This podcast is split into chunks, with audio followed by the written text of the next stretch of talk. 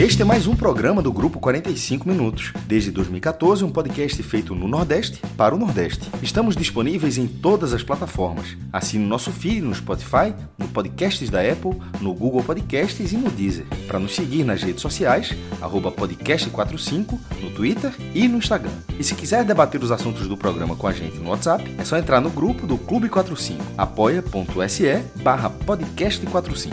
Muito obrigado pela escolha e pela confiança.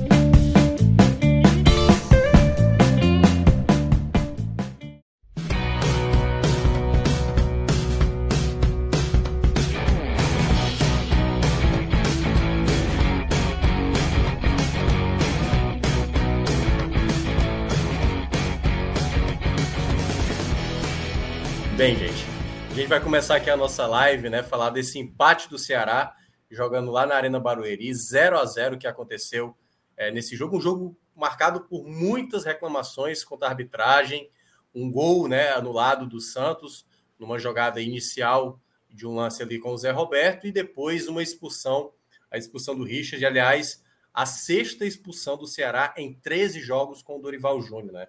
Sexta expulsão antes, né, Léo, que assim, já as, as várias lesões atrapalhassem, as expulsões também atrapalhando. Eu acho que já tinha seis jogos que o Ceará não tinha um jogador expulso. Até conseguia, é, nos últimos jogos, não ter nenhum tipo de expulsão, mas veio essa expulsão do Richard que atrapalhou a equipe ficar no 0 a 0 Então, eu vou começar perguntando para você, depois eu dou aqui meu ponto de vista do jogo. O que é que você achou desse duelo 0 a 0 Um Ceará no primeiro tempo muito bem, né? O Ceará conseguindo criar possibilidades, mas não conseguiu ali ter tantas chances assim efetivas, embora tenha algumas que fez o goleiro do Santos, o João Paulo, trabalhar. E no segundo tempo, um jogo diferente, após a expulsão, o Ceará teve que segurar ali o resultado e tentar criar alguma possibilidade ali de contratar que não aconteceu. Então eu queria que você falasse o que é que você viu desse 0 a 0 como é que você considera, obviamente, esse empate que claramente não ajuda, já que o Ceará vai terminar essa rodada na 19 colocação. É, Minhoca, é, é, um, é um resultado que, em outro contexto, ele seria muito mais comemorado. Né? Eu acho que o acumulado é, do Ceará no Brasileirão é que faz dar um gosto amargo para esse resultado. Porque um empate com o Santos, é, no momento que vem o Santos, é um momento bom é, é, de crescimento e, e o Ceará conseguiu um empate fora de casa, nas condições que foram, com o primeiro tempo que apresentou, é, o único gosto amargo é justamente por, pelo acumulado. É, quando saiu a escalação que você que você via ali que a volta do Richard ao lado do Lindoso e daí para frente o Lima mais centralizado, Mendonça, Eric é, e Lima ou e, e o Zé Roberto, a gente percebia um Ceará que ia para para cima mesmo do Santos para disputar e, e consequentemente a necessidade de colocar dois laterais mais é, é, defensivos, com mais qualidade defensiva. Inclusive, foi, foi uma coisa que debateram, na, na, chegou a ser debate nas redes sociais. Ah, foi um erro não, não ter saído com o Nino, o Nino estava numa boa fase. É, eu até brinquei, eu falei, não, a gente, é, de uma Copa do Brasil, vindo de uma derrota no primeiro jogo de 3 a 0 o Ceará podia entrar com essa formação e Nino de um lado e Vitor Luiz do outro, mas é, num contexto de, de escalação dessa que o Dorival optou hoje, de forma como, pela escalação, a gente pôde deduzir do que imaginou o Dorival para a postura tática do Ceará, é uma postura tática de ofensividade, porque o Santos é, é um time que, muito, que ataca muito, de transições rápidas, e que ele cede muito espaço por essa característica de jogo do próprio Santos. Então, o, o Dorival pensou: olha, eu tenho qualidade para isso, para ir para trocação com o Santos, para aproveitar esse espaço. Eu tenho dois pontos de velocidade então eu vou aproveitar e vou, vou tentar ser eficiente nessa, nesses espaços que o Santos tem de aceder. E foi isso que o Ceará fez, assim, o primeiro tempo muito bom é, na Série A, eu acho só, só chega a, a ser possível comparar com o jogo contra o Palmeiras, com algum recorte daquele jogo. É, foi um primeiro tempo de muita movimentação, eu, eu até destaquei mais cedo no Twitter, assim, que há muito tempo eu não via o Ceará produzir tanto ofensivamente sem cair tanto por um lado, sem ficar torto. Assim, o Ceará tanto usava a esquerda como usava a direita e virava. Assim, não tinha um. Olha, por aqui meu jogo flui com o Mendonça. Eu vou por aqui, por aqui, por aqui. Não, a bola estava no Mendonça, tinha hora que estava na, na, outra ponta com o Eric. E, e para isso, a, a, os laterais foram muito importantes, tanto na transição defensiva, como quando eles avançavam, eles eram opção ali para aquela triangulação, aumentando ainda mais o número de jogadores naquele último terço, né? Então, assim, para a leitura de, de, de, jogo que o Dorival fez, é, ao, ao, meu modo de ver, foi perfeita. É, e a gente pode perceber que é impressionante como, mesmo com essas expulsões, mesmo com o departamento médico ainda cheio, a cada retorno de jogador que o Dorival tem à disposição, por mais que seja no banco, a produção do time melhora exponencialmente. Assim, é, o Ceará hoje pôde contar com o Richard, o, o time já fez um, já ganhou um pouco mais no meio campo. É, a gente já pode contar, pôde contar com o Richard nos últimos três jogos, o time já foi melhor. É, hoje a gente está com o Pacheco ganhando mais ritmo. Então, assim, o Messias voltando. Então, a cada acréscimo que tem no elenco vindo do departamento médico, a gente percebe mais qualidade no time e reforça aquela, aquele fator que eu sempre destaquei, que eu não acho o elenco do Ceará fraco. É, e a gente está falando de um elenco que a gente acabou de que acabei de falar, que você você consegue ter modelos de jogo de acordo com as características das peças que tem e sem perder qualidade. Hoje, se de repente o Dori fala assim, eu vou todo para cima do Santos, vou me jogar. Eu vou de Vitor Luiz de um lado, Nino do outro, eu vou com Eric, Mendonça, Zé Roberto Lima. Ninguém ia dizer, é, ninguém ia dizer, meu Deus do céu, Vitor Luiz e, e Nino, que tragédia. Não. É, a gente percebe que a, a escolha dos jogadores é, pode, são feitas de acordo com o modelo que o Dorival pensou para o jogo. E o Ceará tem peças para isso. A gente lembra que a gente está ainda sem o Sobral jogando, assim, que é, que é uma peça, peça fundamental para o Ceará. A gente tem o, o Richard, que acabou de voltar de lesão. É, o Matheus Peixoto acabou de ficar à disposição, e, e, vou falar sobre isso mais, mais na frente da análise, mas o jogo do Ceará, e eu, e eu destaco mais uma vez o olhar que o Dorival Júnior teve para o jogo, porque era uma necessidade do time, do, assim, hoje não faria muita, eu acho assim, que a questão de o time mostrar um desempenho, mostrar uma evolução de futebol, em termos de ganhar confiança, ele é tão importante quanto um placar, assim, quanto um ponto, um estado fora, assim. É lógico que a condição de tabela, o contexto, é, faz uma vitória ser, ser primordial, mas eu acho que a atuação do primeiro tempo do time é, é, dá um alento, dá uma confiança com esse retorno de peças para o jogo contra o Independente. Eu acho que é um assunto muito recorrente, apesar dessa, dessa, desse começo complicado de Série A.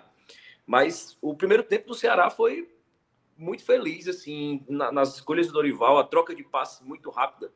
É, repito, a, a usar os dois, as duas pontas é, de forma equilibrada, mostrando que o elenco tem qualidade. Então o Lima é, cai, ficava ali centralizado, mas caindo um pouco mais pela direita, do lado de cá o Zé Roberto. É, esse foi uma coisa que, que me incomodou muito, assim. O Zé Roberto parece ainda estar muito preso ao sistema do Thiago Nunes onde ele precisava voltar mais para o jogo para abrir espaço da marcação. Exatamente. O, o Ceará, os pontas do, com o Thiago Nunes, eles entravam mais ali pelo meio. E com o Dorival, eles jogam bem abertos mesmo. Então a necessidade de ter uma referência no ataque é muito maior. Então no começo do jogo eu até falei, assim, os primeiros cinco minutos foram um, um, um domínio avassalador do Santos. Assim, o Santos sufocou muito o Ceará naqueles primeiros cinco minutos. E quando o Ceará tinha a bola, o Zé Roberto tentava muito aquela jogada é, é, diferente. Assim, ele tentava um passe é, mais, mais difícil. difícil. Exatamente. E, e, e, isso foi o que no começo da temporada fez, fez ele receber muitos elogios. Assim, ele sempre achava um passe que ninguém imaginava e deu muito certo. Então, no começo do jogo, quando ele errou esses passes que ele tentou, ele chegou a tentar uns três, quatro passes nesse sentido, passes mais complicados, mais complexos, menos óbvios eu falei, aí todo mundo, oh, o Zé Roberto tá errando muito. Eu falei assim, oh, pô, ele tá errando, mas ele tá errando tentando fa não fazer o óbvio. E não fazer o óbvio, tecnicamente, sempre vai ser mais difícil. Mas a partir disso, desse recorde de cinco minutos, quando o Ceará começou a atacar, o Ceará equilibrou o jogo, começou a ter mais posse, mais presença no campo do Santos, aí, a partir desse recorde, eu posso avaliar a partida do Zé Roberto como ruim. Porque a partir daí ele começou a errar o óbvio. Não só aquela coisa que foge ao normal, ele começou a errar o óbvio ele começou a errar passes, ele começou a, a, a, aquelas construções laterais que funcionavam muito bem. Quando chegava no Zé Roberto, é, é, faltava assim aquele passe, faltava qualidade, ele tomava as decisões erradas e E apesar disso, e apesar do Eric ter sofrido muito com, com, com o Bauerman, né? É um defensor de muita qualidade. E, e durante o começo do jogo, os, o Eric foi muito para um contra um contra o Bauerman, que estava numa partida, o cara que tem um tempo de bola fora do comum.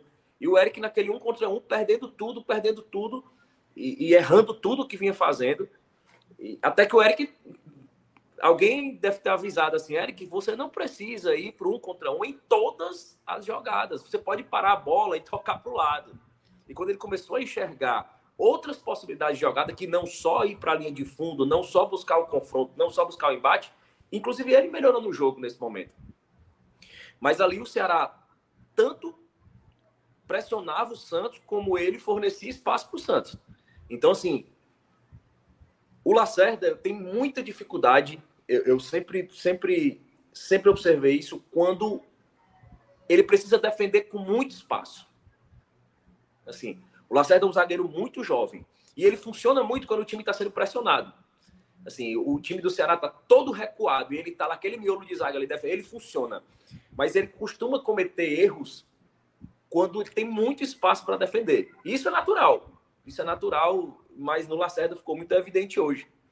É, principalmente no primeiro tempo, assim erros de decisão e, e que era uma decorrência da própria escolha do treinador. A partir do momento que ele optava em ir para cima do Santos, atacar com muita gente, ele ceder mais espaço para o Santos, que é um time de muita transição, de uma transição muito rápida, de poucos toques na bola para chegar no ataque. E essa, esse fator fez toda a diferença na posse de bola no primeiro tempo. Assim. O Ceará teve 62% de posse de bola jogando fora de casa contra o Santos, assim, número absurdo. O Ceará trocou mas quase o dobro de passes do Santos e mais que o dobro de passes certos no primeiro tempo. É, chutou mais que o Santos, o Ceará dominou as ações. Agora, em termos de chances claras, foi muito próximo. Assim, aquele chute do Marcos Leonardo e aquele chute do Richard que o, que o João Paulo defendeu.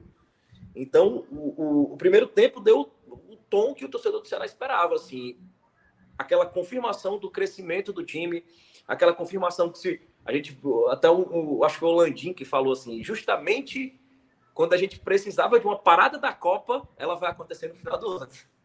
Assim, o Dorival, parece que o Dorival só a gente, assim, a gente precisava de uma parada da Copa agora.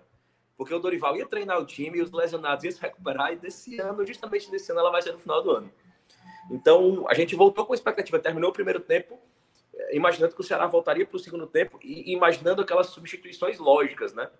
O Lindoso estava com a precisão nos passes longos, é, é, excelente, acima de 90%, o que tornava o Ceará mais vertical. Esse Ceará que tinha muita posse, mas tinha menos velocidade na transição, ele usava muito esse passe do Lindoso, mas ao mesmo tempo ele deixava um pouco a desejar na marcação.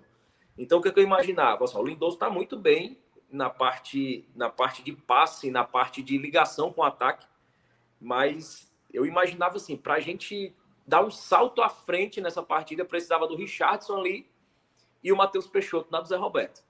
Porque ele realmente vai ser essa referência que o Ceará precisa para esses pontas funcionarem.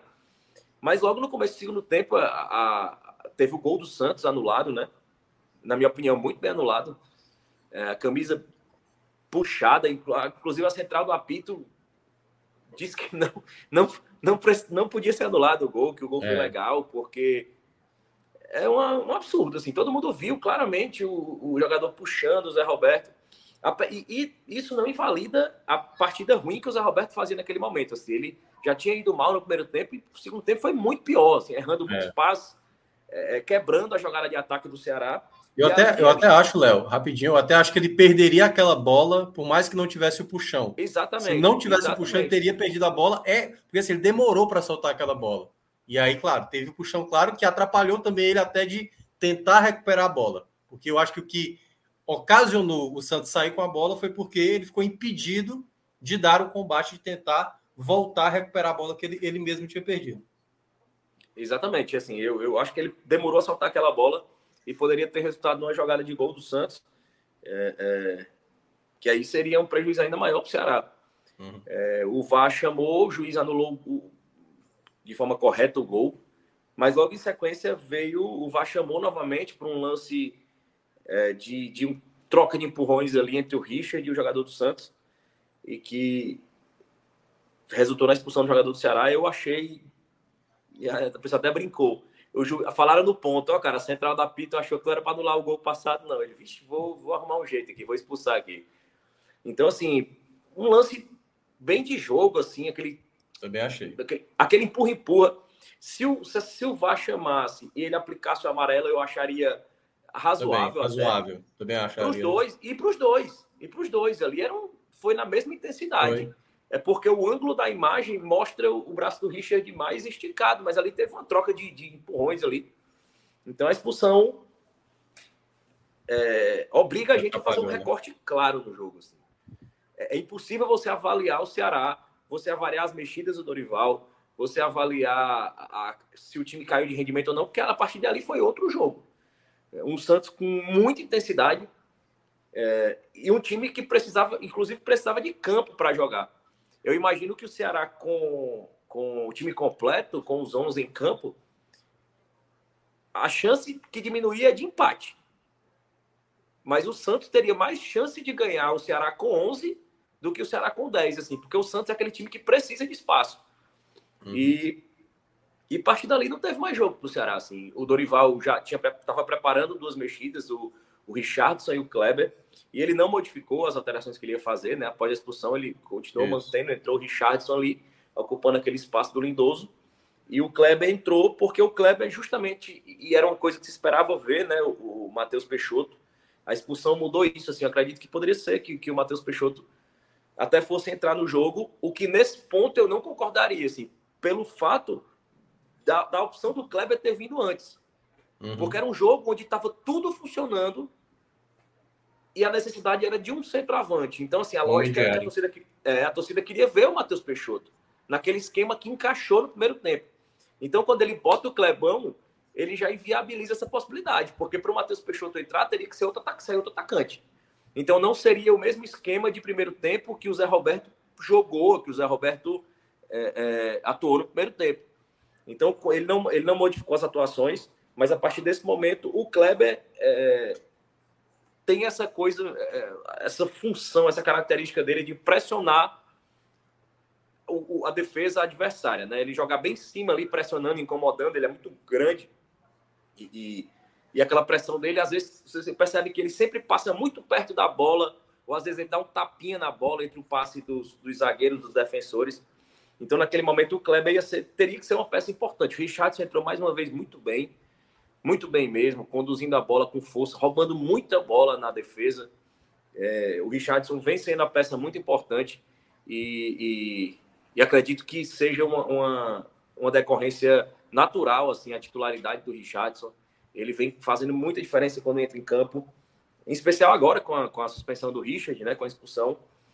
Mas é, a partir daí não teve jogo. Ele colocou o Luiz Otávio, depois colocou o Nino e, e ali para fortalecer mais ainda a marcação ali e, ach, e achar algum espaço ali para avançar pelas laterais.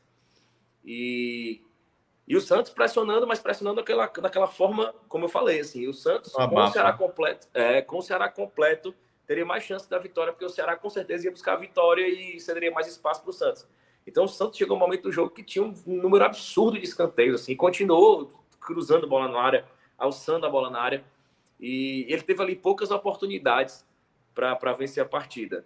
No todo, é, eu achei um, bom resultado. Achei que o Yuri Castilho também entrou ali pressionando a bola, prendendo a bola é muito forte. Então o Ceará ficou com dois jogadores fortes ali na frente e, e foi uma coisa que também virou pauta em rede social, assim, pô, era para ter colocado o Matheus Peixoto. E, e, nesse momento eu discordei muito, mano, muito mesmo. Assim. Você vai, o jogador tá dois meses afastado, o jogador tá com uma lesão grave, tá voltando no jogo, aí vai entrar no jogo fora de casa, precisando pressionar a defesa adversária e voltar correndo para marcar. Mas não faz sentido. Pra, e praticamente, Léo, seis meses sem jogar, né? Exatamente. Foi, o último jogo foi 29 de novembro do ano passado. Então, Além é... da lesão, né? Além da lesão. Além da lesão, é, isso. Grave. Não faria sentido algum o Dorival colocar o Matheus Peixoto ali para jogar, assim.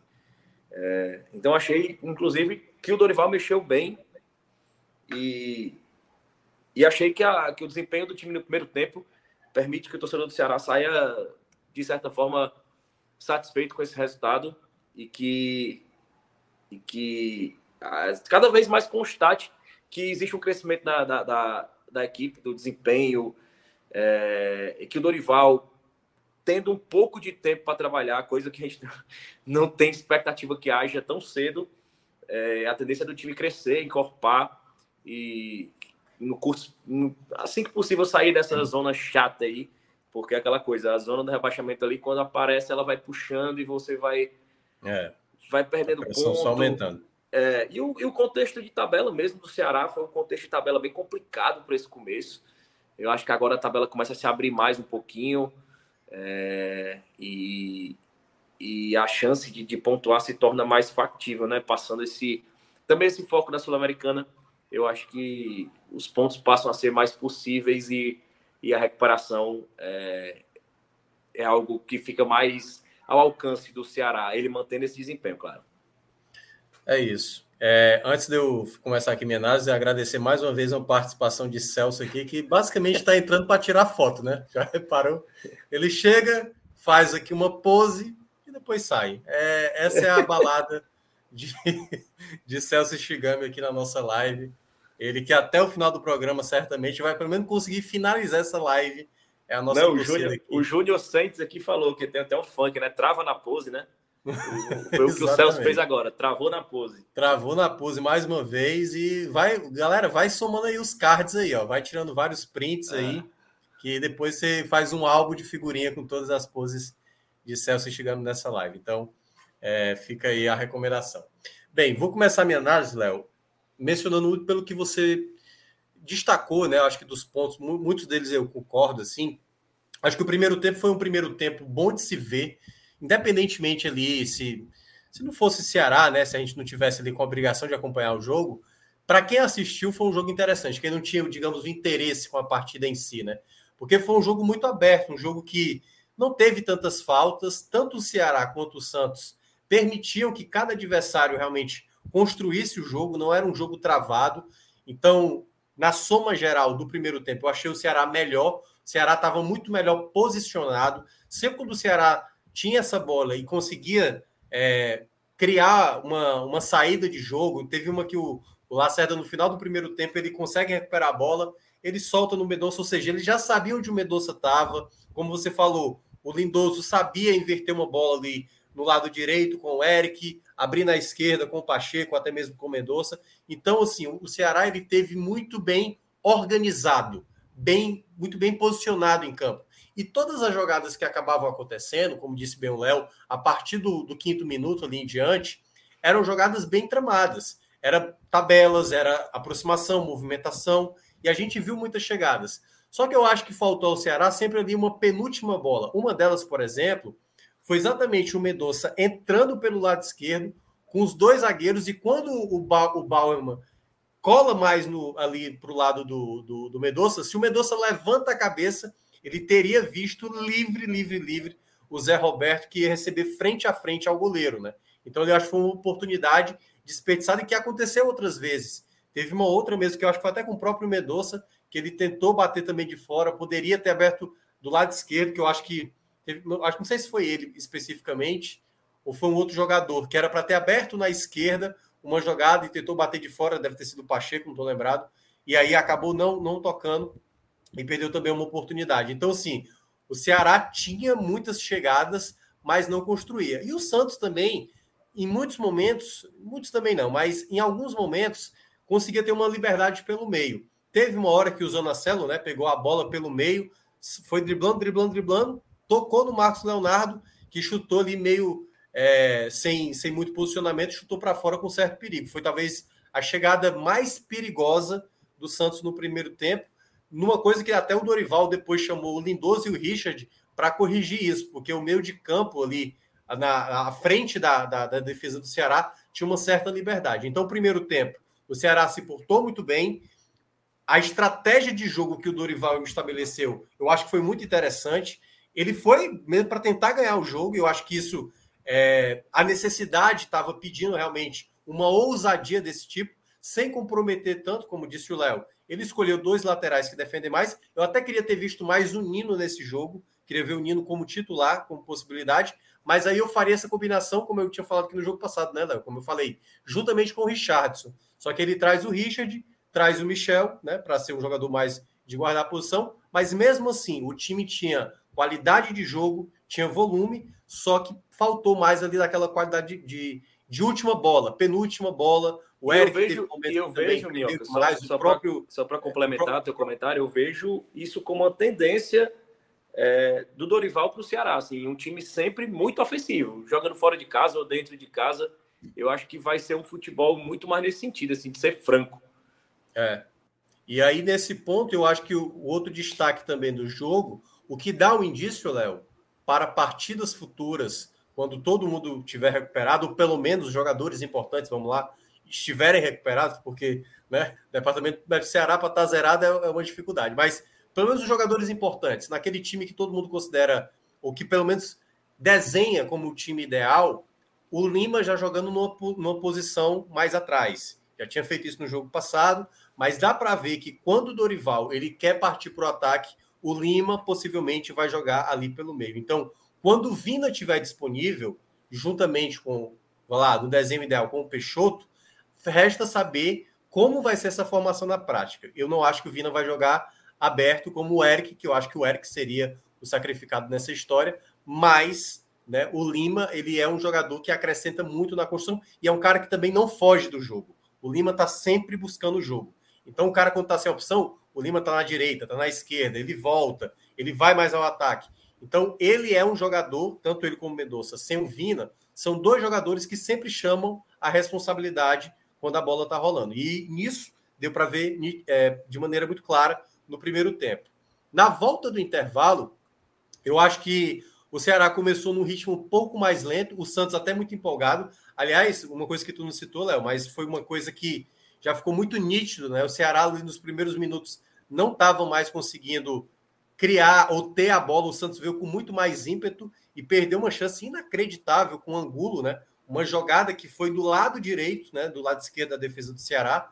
É, e que na hora que o, o, o foi o jogador que pegou a bola, limpou ali, o, o Pacheco foi dar o carrinho, limpou o Pacheco, e quando ele rolou no meio, cara, na hora que rolou a bola no meio, eu falei, pronto, tomou o gol, não tem como, né? E aí o Angulo conseguiu uma proeza de chutar por cima da trave, o que já era um sinal claro. Um erro, um erro de passe do Lacerda ali, né? Um erro de passe do Lacerda. Foi, o Lacerda deu o passe errado, e aí nessa do passe errado gerou o cruzamento na área, né? Um lançamento, e aí o jogador rolou para o meio e o Angulo perdeu uma chance inacreditável. E ali era o alerta máximo. Tanto é que o Dorival, naquela hora, ele já vê que o Ceará não estava mais conseguindo é, equilibrar as ações, era o Santos que estava cada vez mais próximo, que aí foi exatamente minutos antes do, do lance que, que teve o gol lá, que acabou sendo anulado. E naquele momento, né, ele chamou o Richardson, acho que até mesmo ele a impressão que eu tenho que ele colocaria no lugar do Richard naquele momento, até para ter mais proteção e, quem sabe, colocar um jogador mais agudo, mas eu estranhei o fato dele escolher, como disse o Léo, o Kleber.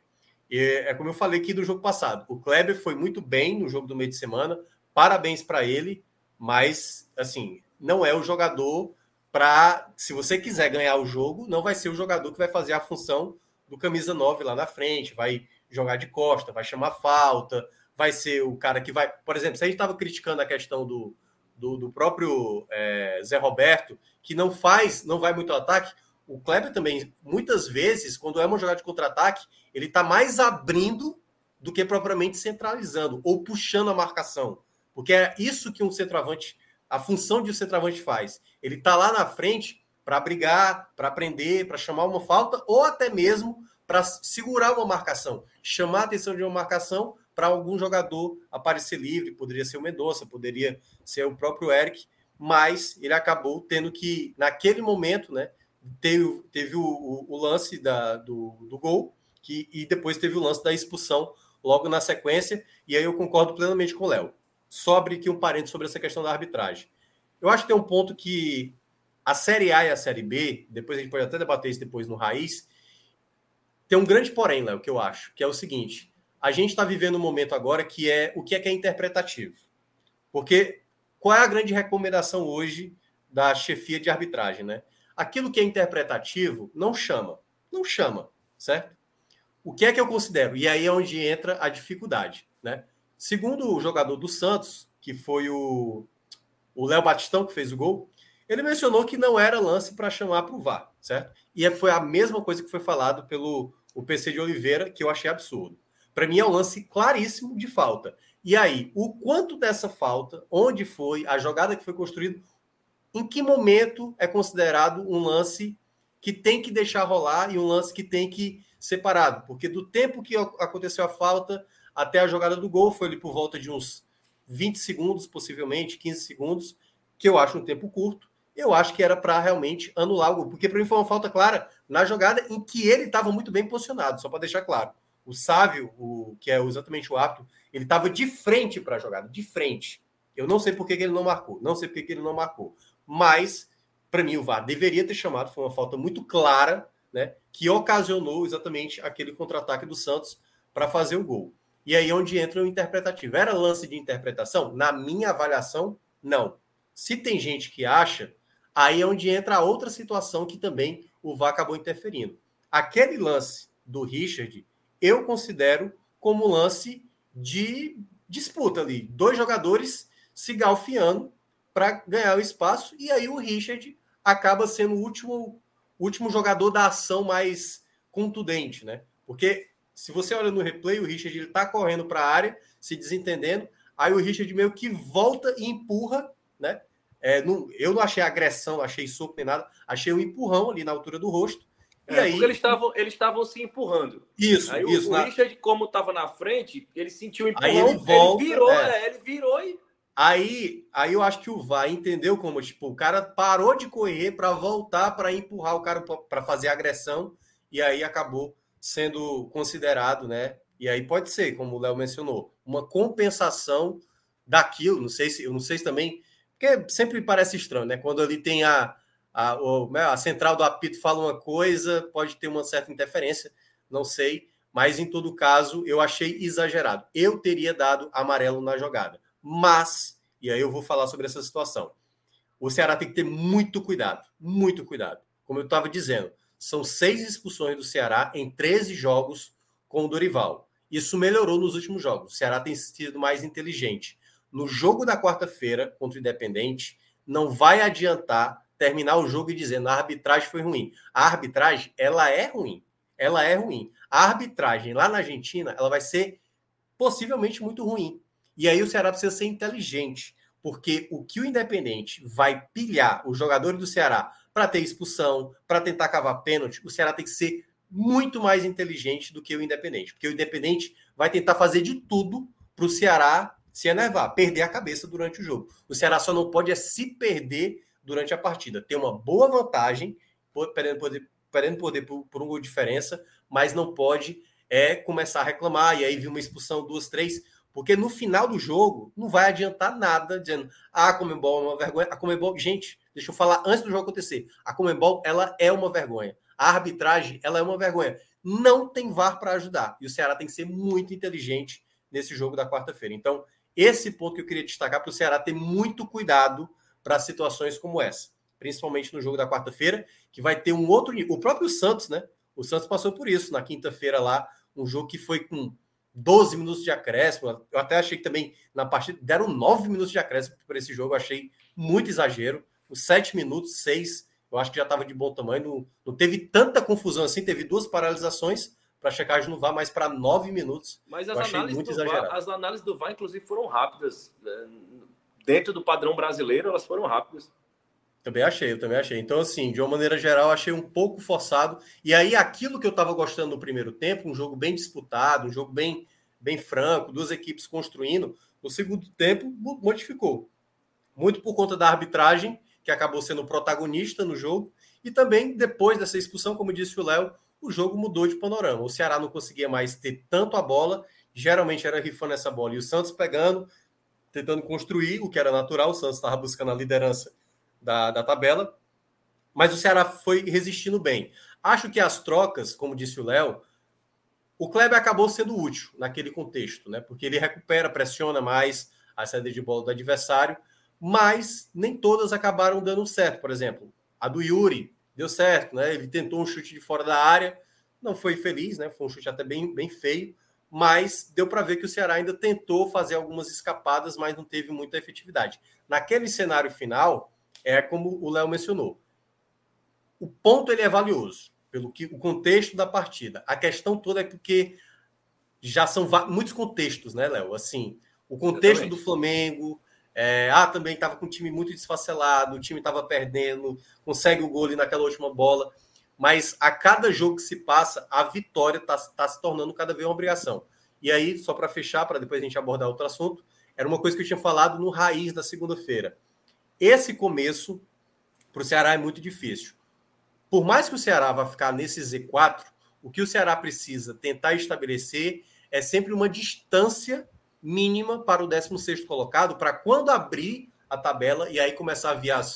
Não é conta de luz, mas assim, é a chamada conta de luz, né? Os adversários mais acessíveis, aí onde você não pode mais errar. Até lá, o Ceará tem que tentar trabalhar o ponto e tentar surpreender, né? Como ele quase conseguiu surpreender o Santos hoje e tentar surpreender o São Paulo no próximo no próximo sábado. Então é tentar fazer esse tipo de jogo, tentar ganhar possibilidades, criar possibilidades e tentar ser mais é... tentar ser um pouco mais focado às vezes. Deu para ver no primeiro tempo que se tivesse tido um pouco mais de concentração e olhado ali algumas possibilidades, o Ceará poderia ter aberto o placar. E isso, obviamente, quando não vem os resultados, sempre é uma pressão. Eu entendo perfeitamente o torcedor do Ceará que, que digamos, está mais agoniado com essa situação. Alguns, até o Léo chegou a mencionar sobre isso, né? É, o futebol ele está dando um pouco mais de confiança. O futebol que o Ceará está apresentando. Mas tem que começar agora, começar a tentar trazer vitórias. Tem que começar a trazer vitórias porque é, depois do jogo contra o Independente, vão ter, se eu não me engano, seis ou sete jogos só de Série A. Esse é o momento para o Ceará focar muito no Campeonato Brasileiro. Precisa, nesses jogos que vai ter de Série A, sair logo da zona de rebaixamento, porque, como disse o Léo, cada coisa que você não vai conquistando, toda aquela pressão, aquela insatisfação que mudou do jogo do Flamengo para cá, precisa estar tá aliada a resultado, porque aí gera aquele efeito bola de neve, de pressão, de satisfação, e aí vai no jogo e não sei o quê. Então, é isso que o Ceará precisa a partir, depois do jogo do Independente, é tipo, e aí a gente não sabe o que, é que vai acontecer. Mas depois do jogo do Independente, foco total na Série A para sair do Z4, porque a situação ela está bem complicada, bem complicada mesmo. Quanto à classificação, quanto ao jogo, volto a ressaltar. Foi um ponto valioso, mas esse é um ponto que a gente vai também destacar um pouco mais. É... Eu não sei se a gente já faz aqui o um merchan. É, vamos aqui logo, deixa eu ver aqui se tem alguma mensagem aqui. Eu acho que é Best Nacional. É, Clisma e Danilo, por favor, coloquem na tela aí o Bet Nacional. Eu sei que. É, eu não sei se o Léo ficou sabendo. Ontem, na Fiquei live. sabendo, eu vi. Vi sua revolta, vi sua revolta. Justíssima. Cara, cara, sacanagem. Ontem eu tava na live, eu falei, vitória do Ituano mole, certo? Aí o Ituano abre 2 a 0 hoje, tranquilo. Chega nos 35, ainda está 2 a 0 E aí, nosso colega Cássio Cardoso coloca lá no grupo: 2 a 0 Juliana. Tá dando hashtag deu certo. O grande erro, né? o grande erro de uma pessoa que não, que não precisa nem ser citada. E aí, o operário foi lá, conseguiu o primeiro, fez o segundo e virou em seis minutos. Se isso não é a zica de Cássio Cardoso, eu não sei o que é mais. Então, era uma aposta mínima, 20 reais. Grilo teria orgulho. Grilo teria a gente, orgulho. Ganhar, a gente ia ganhar 70, era três vezes, um pouco mais de três vezes o que a gente tinha apostado. E aí, graças a Cássio Cardoso, perdemos os 20 reais que ele deveria pagar. Ele deveria tirar do bolso dele e colocar 20 reais na nossa conta, porque ele fez. Grilo teria orgulho desse pupilo aí, viu? Pois é. E aí tá aí a aposta que a gente fez ontem, não deu certo. E aí perdemos 20 reais nessa aposta, mas vamos ver o que é que tem aí para a gente apostar para amanhã, até para saber se tem alguma coisa. É... Olha aí, Série A aí. Já teve o jogo do Palmeiras, já teve o jogo do Flamengo, né? O do Flamengo estava muito fácil para ganhar tem um clássico aí, Corinthians e São Paulo, Fortaleza e Fluminense, é, Atlético Paranaense e Havaí. Tá chato. Cara, tá chato aí, né? Não dá pra confiar nesse Atlético Paranaense, não. Um time ruim, cara. Muito ruim esse time. É verdade, viu? É, é assim, seria o mais garantido. Seria a minha aposta mais tranquila, seria Atlético Paranaense. Mas realmente não, não é. Não dá pra confiar, não. Eu acho mais Série confiável. B, eu, eu, eu, iria, eu iria no. Ah. Eu, eu acho mais fácil do que apostar Atlético Paranaense é, vitória do Fortaleza com empate devolvendo. Eu não, não acho que o Fluminense leve amanhã, não. Mas eu sou péssimo desse negócio de aposta. Eu, só, só, eu também sou, sou péssimo. O, o bom é isso, cara. Ó, o Clisma tá até botando aqui a, a, gol de Pikachu a qualquer momento. Será que entra? Seria uma Pikachu. boa. Mas assim, o Pikachu já tá fazendo gol demais. Tem uma hora que para. É, exatamente. É que nem, é que nem os empates do Tom Benz. Que tá sempre ali, Tom Benz empatando, empatando, empatando. Uma hora você aí, bota. Aí quando você aposta, aí não dá o um empate, entendeu? Ó, é, empate anula aposta 1.40 tá baixo, tá baixo. Aí tá teria baixo, que apostar tá muito alto. Vamos, tem outra, tem série B não amanhã, a série B talvez seja seja melhor. Porque aí deixa a série A mais quieta aí, deixa a série A mais quieta aí. Cruzeiro e Sampaio, ó. Cruzeiro e Sampaio. Cruzeiro. Vê aí, vê aí, é mercado de gols aí, vê aí, Clisman. Dá uma olhada, o Danilo, não sei quem é tá operando, acho que é o Danilo. Vê, entra no jogo aí, só para ver se tem mercado de gols aí. Eu tô achando que o Cruzeiro vai fazer mais de dois gols. Pressão, pressão que vai ser de três gols para cima, eu acho. Tu acha três? Eu acho que vai sair de três gols para cima. Ó, mais de dois, 1.71. Não tá tão ruim, não. Eu confesso que eu vou dizer, assim, que eu não tô acompanhando nada de Série B, assim. Eu falo com orgulho, assim, até com dificuldade para falar, mas só acompanho o esporte e o Bahia, né? Porque aí é outra questão. Eu acho que o Cruzeiro vai ganhar bem esse jogo amanhã. É a impressão que eu tenho. Só que eu não consigo colocar mais de 2,5. Se eu fosse colocar, eu colocaria mais de 2. Ah, aí, tá, aí tá o problema. Eu acho que mais de 1,5 vai. Ó, o Clismo tá dando aqui a ideia de ser Cruzeiro ganhando mais de 1,5. Isso. Faz, faz aí a combinação aí, só para ver, vai. Bota aí Cruzeiro ganhando com mais um e-mail aí, vai. Na aba de gols. É, não tô entendendo, não. Eu não sei porque eu não. é, então eu já tentei fazer uma vez isso aí, não deu certo, não. Não dá, né? É, logo, as duas melhores pessoas nesse na bet, eu sou bom de quem vai fazer o gol. Essa, essa de, de vitória eu sou péssimo. Pedi assessoria do Crateus, mas o homem tá viajando pra Argentina agora. Gil Danilo aí, Minhoca. É, Clisman, tá muito fácil, né? Para você que entende, né? Você deveria ser o cara que guia, mas eu não sei onde é que tem essa coisa do lá em cima aí, pô. Então, vamos apostar no Cruzeiro e aí a aposta, a gente bota uma aposta mínima ali. Ah, lá em cima ali, ó. Vai, Danilo, sobe, sobe. Ali em cima, gols. Gols. Isso. É aí? Aí clica aí no ponto 42. É isso? A gente tá apanhando bonito aqui, né? Ô, oh, beleza. tutorial como, como usar a plataforma do Bet Nacional. É, o bom é isso, que nós somos aqui leigos e estamos mostrando para você como aprender a manusear o Bet Nacional. A única coisa aqui. que eu sei no Bet Nacional foi o que eu já fiz, que eu me inscrevi no Bet Nacional usando o código do podcast. Que é exatamente o podcast 45, não é podcast isso? Podcast 45, exatamente. Pronto, e aí você ganha o bônus aí que ganha mais. O, Cli... o Clisma está atrapalhando muito a live. Vamos fazer o seguinte: a gente não vai fazer o que o Clisma quer, a gente vai só apostar no Cruzeiro, certo? Aposta só no Cruzeiro, a vitória do Cruzeiro. Bota aí uns trintinha apenas. Eu não vou apostar muito, porque. Mas eu acho que vai dar Cruzeiro fácil. É, vai estar tá voltando 43 reais, não é nada, mas é apenas uma aposta aí mínima, praticamente só para mostrar para vocês que funciona e, obviamente, Cássio Cardoso, se não falar nada amanhã na live, no nosso grupo, aliás, tem tudo para a gente ganhar esse dinheiro, esses 30 reais. 30, o retorno quanto? 40 e... 43, é, é uma quantiazinha pequena, é só uma aposta ali, só para Só Dá fazer um resgate rapidinho no Pix ali, só para é. o lanche do domingo. É, exatamente. E é isso, galera. Então tá aí o Bet Nacional. Quem quiser exatamente só se inscrever, utiliza lá o nosso código podcast45. Então, todas as competições aí, tem jogos sendo transmitidos, você acompanha lá no Bet Nacional.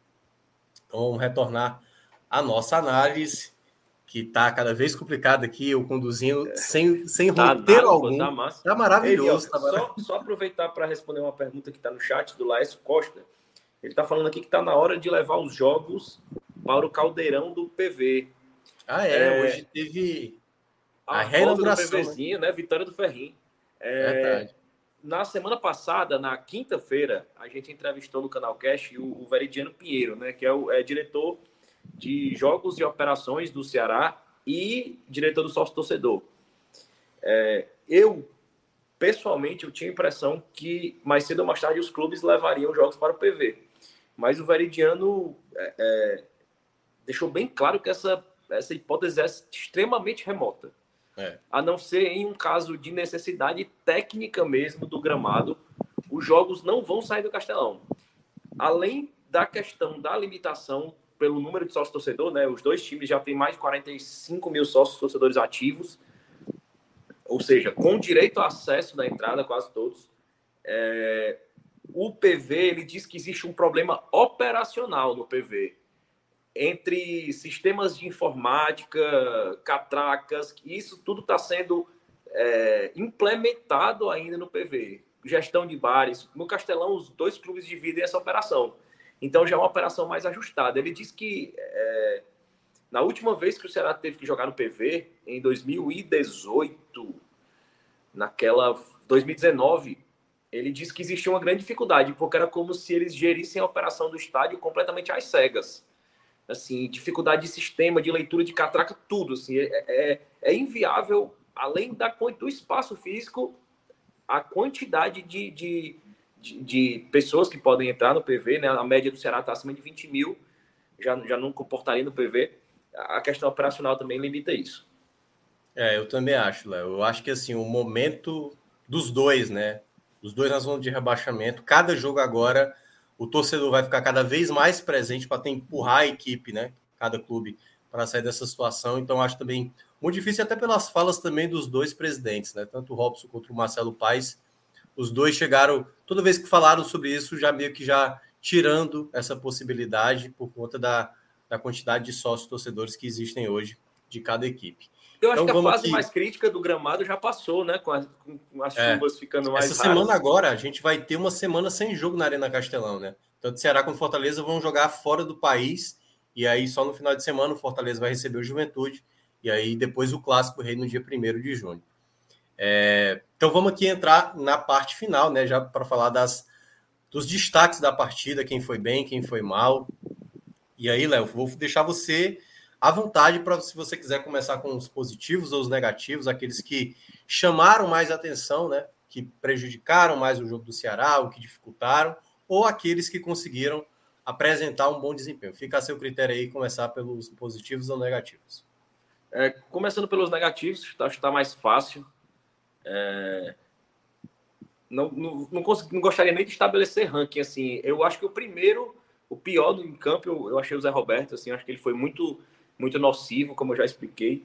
Até compreensível quando ele tentou fugir do óbvio, mas depois dos cinco primeiros minutos ele começou a errar o básico, né? O que não, que não pode ser errado, além dessa, desse erro na, na compreensão do, do sistema de jogo do, do Dorival. Assim, você perceber que o Kleber entendeu mais rapidamente essa mudança de, de estilo do que o Zé Roberto, que é um cara mais experiente, é, é, não tem como você poupar ele dessa crítica. Mas os outros dois que eu achei abaixo, é, mas nenhum acima do outro. Eu achei o Lacerda bem perdido, especial no primeiro tempo. Justamente quando eu falei, assim, onde o Santos teve espaço para jogar. Assim, o Ceará jogava com poucas pessoas no campo de defesa. E ali o Lacerda sentiu mais dificuldade. E no segundo tempo, não. No segundo tempo, apesar do, do, passe errado para o gol do Santos, que foi anulado, o passe errado foi dele. É, ele já com o time todo recuado, com mais presença defensiva do Ceará, ele já fica mais seguro, assim. É... E o Eric. O Eric tomou muitas, muitas decisões erradas ali no primeiro tempo, especial. E apesar da, da melhora que eu já destaquei, quando ele começou a entender que não precisava em toda a jogada partir para o confrontamento com o defensor, estava ganhando tudo. O, o, primeiro tempo foi do Bauerman, ganhou tudo. Então, quando ele entendeu que, que existia a opção do passe, ele já deu a melhora de rendimento, mas eu acho que não apagou a quantidade de erros que ele teve. É, já os melhores, eu. Quer fazer logo os teus piores? É, eu vou, vou, até aproveitar logo e depois a gente entra nessa questão dos positivos. É, eu vou ficar com o Zé na segunda colocação. Eu acho que o Zé teve realmente um entendimento ruim da partida, mas eu assim acho que quem mais eu, eu senti jogar mais abaixo foi o Pacheco. Acho que o Pacheco teve muita dificuldade muitas bolas que para o lado dele, ele perdeu muita bola, foi até. É, muita gente recuperou bola muito em cima do Pacheco. O jogo, às vezes, do Santos pelo lado direito, que era exatamente esse lado esquerdo do Ceará, teve uma certa dificuldade. Acho que ele não teve tão bem assim, e ele é muito bom marcando, né, o, o Pacheco, mas eu acho que ele teve uma dificuldade hoje no jogo. Acho que ele não teve muita, muita sequência, muita sequência. Então acho que ele foi assim, do que do, do futebol que ele tem e do que o Zé Roberto me apresenta, o Pacheco me decepcionou mais, assim. Eu vi o, o jogo do Pacheco mais abaixo. É, e aí o Zé, obviamente, né, não aproveitou a, a chance que ele teve, e eu acho isso preocupante, porque eu não sei se o Zé fica sendo uma opção boa sempre só para entrar mesmo vindo do banco, sabe? Do que propriamente como um titular. Porque ele não ele não se coloca, às vezes, como homem referência, né? Ser o cara lá de estar tá brigando mais na frente. Ele é um cara inteligente para encontrar alguns passes, mas de vez em quando, eu acho que no primeiro tempo faltou o homem de área. Faltou mesmo o homem de área, assim, sabe? O cara dá presença para estabelecer ali, brigar, o que não era fácil. A defesa do Santos, aliás, é muito boa. Mas eu senti que ele não, não aproveitou bem essa oportunidade. O Peixoto agora, começando a entrar em alguns jogos, eu acho que ele vai ficar escanteado e eu não duvido não, viu? Se por acaso o Kleber até ganhar preferência, eu não colocaria, isso pode deixar claro. Eu ainda seguiria com o Zé Roberto. Mas, queira ou não, o Kleber conseguiu ser mais destaque no último jogo e entrou na partida hoje. Pode ser que na cabeça do Dorival o Kleber possa até ter mais oportunidade, mas só o tempo dirá.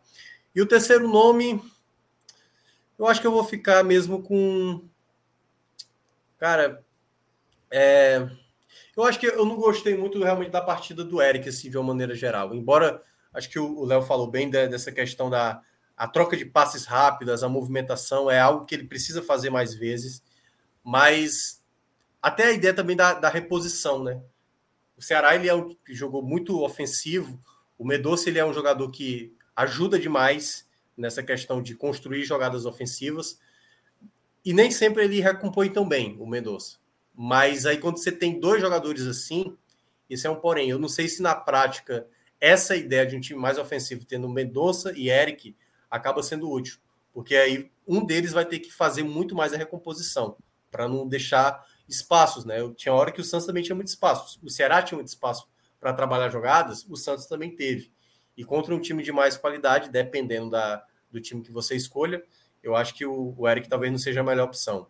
Então, assim, foram os três assim que para mim foram mais negativos, claro, fazendo essa ressalva ao Lacerda nessa falha que ele cometeu, né? Que poderia ter custado o gol lá, o Angulo acabou perdendo o gol do Santos. Mas, no geral, para mim são esses três. Vamos lá, vamos partir para os melhores. Para você, quem foram jogadores que foram bem, que conseguiram honrar bem a camisa do Ceará nesse empate suado, né, nesse 0 a 0 suado, que foi muito importante para o Ceará por conta de todo o contexto da partida. Aí a gente vai discordar, sim, porque eu vou colocar entre os meus melhores o Diego Mesquita, que vai vibrar. o Diego Mesquita vai vibrar, ele até discordou lá no Twitter, como discordou aqui no chat. É, mas eu vou colocar o Pacheco entre os melhores pelo recorte que ele fez no momento onde o Ceará teve domínio da segunda partida, que foi o primeiro tempo. Eu acho que ele tanto deu a segurança defensiva que o Ceará precisava, para o momento onde o Ceará foi mais imponente no campo do Santos, onde o Ceará teve chance de marcar, onde o Ceará jogou mais no campo do adversário, o Pacheco foi fundamental defensivamente e também sendo opção de passe, assim, com inteligência. Ele subia na boa, sem, sem deixar espaço nas costas, naquele recorte. Assim, como eu fiz aquela análise dizendo que o segundo tempo era um recorte de partidas que eu, era muito difícil analisar por jogar com um, um jogador a menos, é, eu considero que o Pacheco também foi prejudicado nisso. Assim, ele, ele foi mais exigido e como ele vinha desse tempo parado também, mais desgastado, é, eu queria ressaltar ele pelo primeiro tempo, em especial, assim, que foi onde o Ceará jogou, onde ele eu gostei mais da atuação dele. Mas também concordo que no segundo tempo ele deu uma caída, é, muito pelas circunstâncias do jogo, na minha visão. É, gostei muito do Mendonça. É, é, até uma redundância assim, falar do Mendonça como, como peça importante na partida do Ceará. Assim, o Mendonça vem sendo peça fundamental na temporada do Ceará. Eu acho que isso até vem ajudando o Vina, é, é, essa divisão de protagonismo. E eu acho que, com a, inclusive, tende a ser útil essa, essa possível vindo do Galhardo aí, do Galhardo aí na segunda janela, porque eu acho que é mais gente para dividir o protagonismo, além de ser uma peça que pode fazer a função do Vina. É, o mais próximo que se tem no mercado acessível ao Ceará da função do Vina de ter uma opção para ele.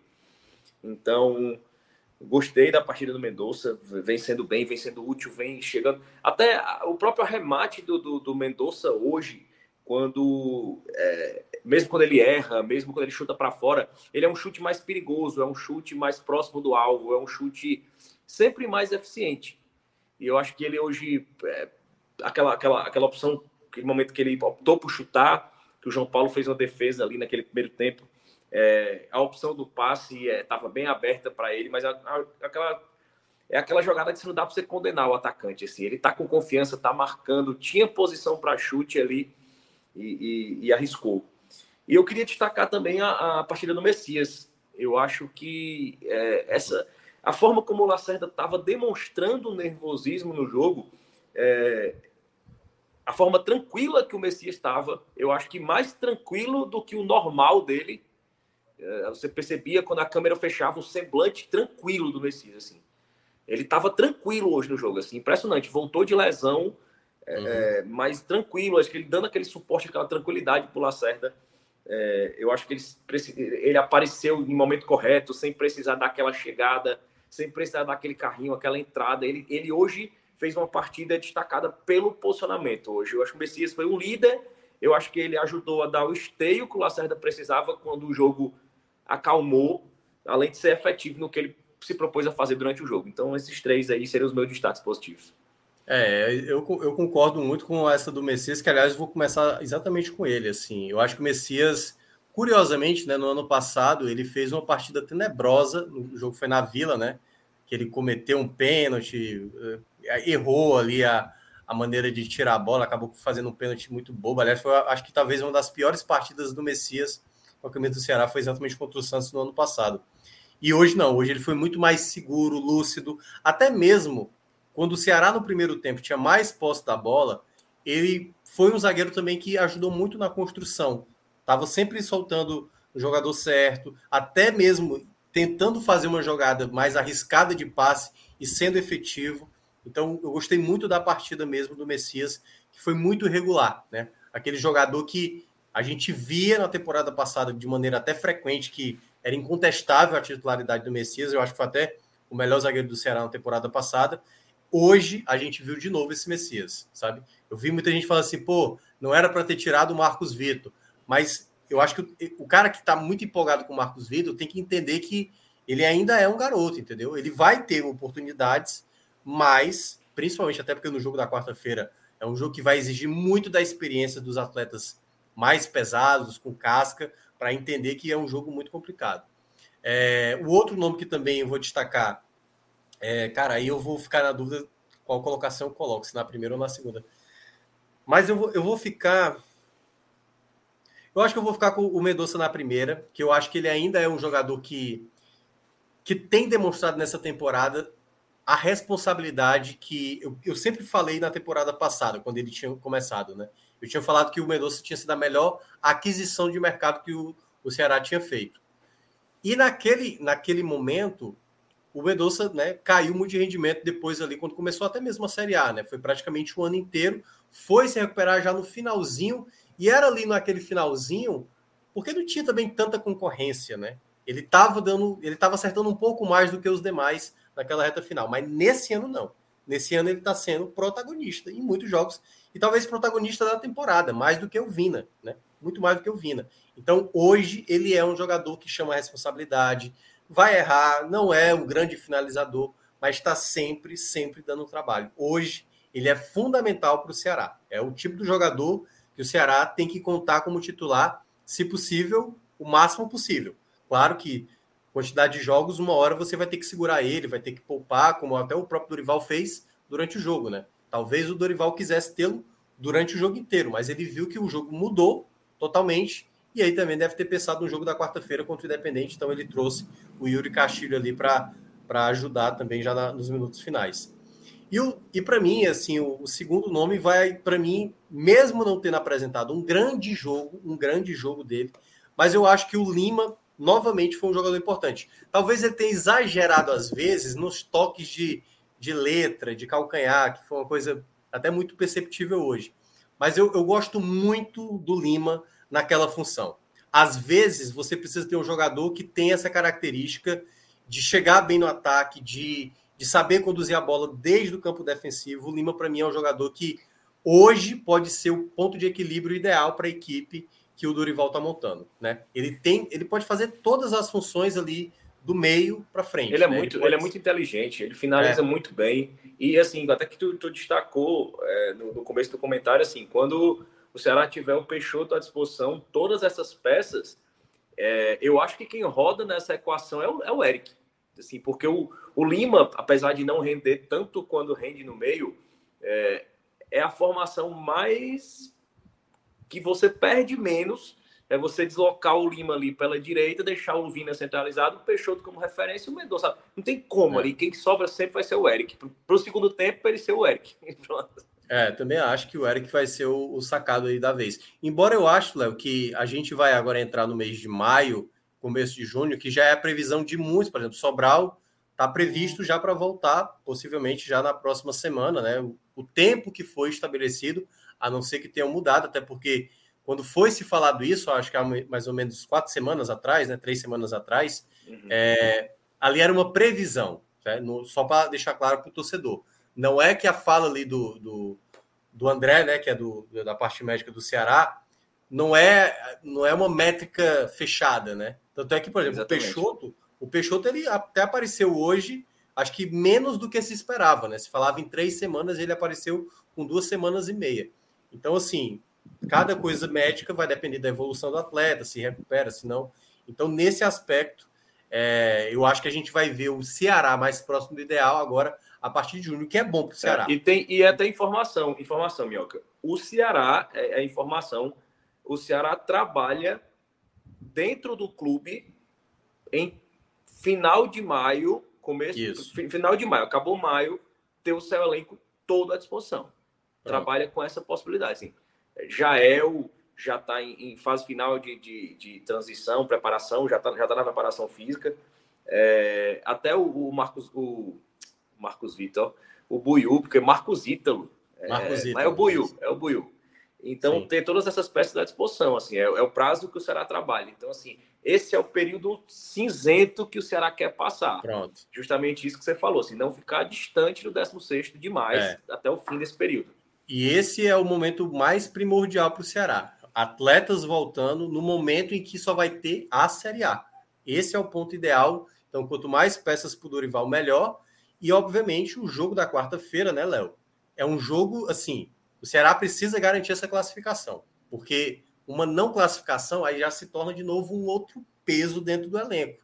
Eu acho que o, o elenco conseguiu responder do jogo do final de semana passado do Flamengo para esse né, juntando ali com o Cabadeiro, que também era só protocolar, mas nesse jogo também contra o Santos, com um jogador a menos, conseguiu o empate como conseguiu, mesmo não melhorando a situação na tabela. Aliás, o Ceará até perdeu uma posição, caiu para 19, mas esse tipo de coisa tem que estar aliado para essa recuperação e você voltar focado na Série A, você não pode perder a classificação da Sul-Americana. Se o Ceará garante a classificação, pode perder por uma diferença, tanto faz. O Ceará, aí ele vai ter exatamente o fator positivo, que ele não teve nessa temporada. O Ceará teve muita decepção nessa temporada. E aí pode ser exatamente o momento de recuperação, com foco na Série A, com a classificação garantida nas oitavas da Sul-Americana. E aí a gente vê o Ceará ir crescendo a cada jogo, a cada jogo, a cada jogo. E até mesmo uma coisa que a gente falava, e a gente falou aqui, e o Fred até discordou, né?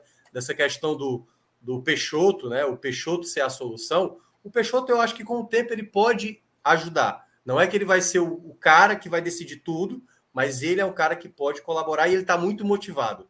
A entrevista que ele deu da apresentação dele, eu gostei da, da, apresentação dele, porque ele está muito motivado. Ele disse que eu estou vivendo o clube, eu tô, é, comecei a trabalhar de manhã, a preparação e de noite. Então, isso eu acho que é muito importante para o Ceará conseguir. Mas tudo vai depender do jogo da quarta-feira. O jogo é, quarta-feira é vai ser um jogo. O quarto vai. O quarto, eu, eu mencionei mais cedo que vai ser o jogo decisivo para o Ceará, tanto na Sul-Americana quanto na Série A. O jogo Isso. de quarta ele vai ser decisivo, inclusive, para a Série A, porque o Ceará vem acumulando uma série de frustrações. E, e não é Iguatu CRB, é Copa do Nordeste 2021. Isso. É só uma Copa do Nordeste, é, Copa Libertadores, é deixando de escapar. Copa do Brasil, Cearense, é. É, Copa do Brasil por rival, Sul-Americana na última rodada. E foi uma série de fracassos sucessivos que, que, que o clube agora está voltando ao momento de estabilidade, tanto política, bastidores, quanto campo. E isso tem muito papel do Dorival Júnior nisso. Isso. É, muito papel da torcida comprar essa briga, da torcida entender, olha, já bateu demais, não mudou nada, a gente tem que. É. Vamos pacificar um pouquinho para ver se as coisas mudam. Eles estão pedindo para pacificar, o elenco está pedindo, o treinador está pedindo. Vamos pacificar para ver. E o clima amenizou. Então, assim, uma nova, uma nova frustração, combinando com o fator. O Fortaleza já está nas oitavas da Sul-Americana, no mínimo. Ou seja, mais uma pressão. Isso. Entendeu? Porque é, é, o reflexo existe.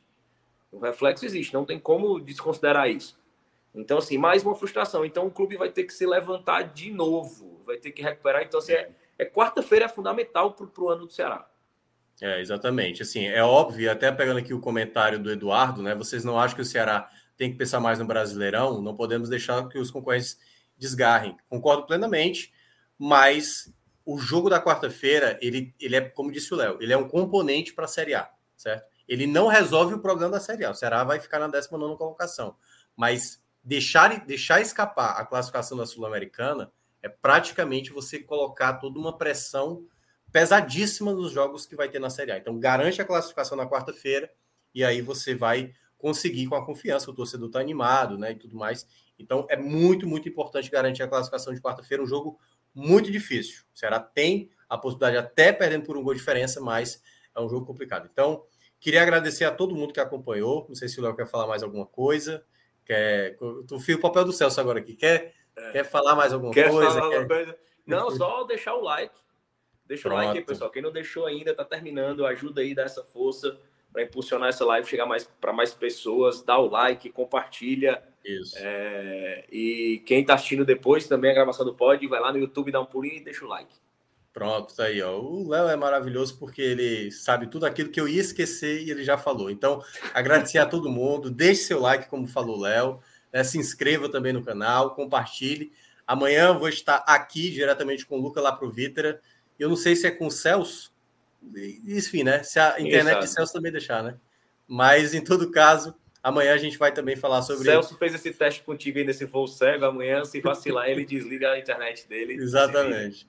É, eu e Luca a gente vai falar sobre Fortaleza e Fluminense. E na segunda-feira tem jogo do esporte, né? A gente vai ter o tele do, do jogo do esporte. E aí eu não sei, porque eu não sou responsável da programação, mas pode ser que haja raiz na segunda-feira após o, o tele do jogo do esporte. Então, a todos, muito obrigado. Tenham todos um bom final de semana e que a gente, se a gente volta amanhã, exatamente aqui no canal 45. Até mais, gente. Valeu.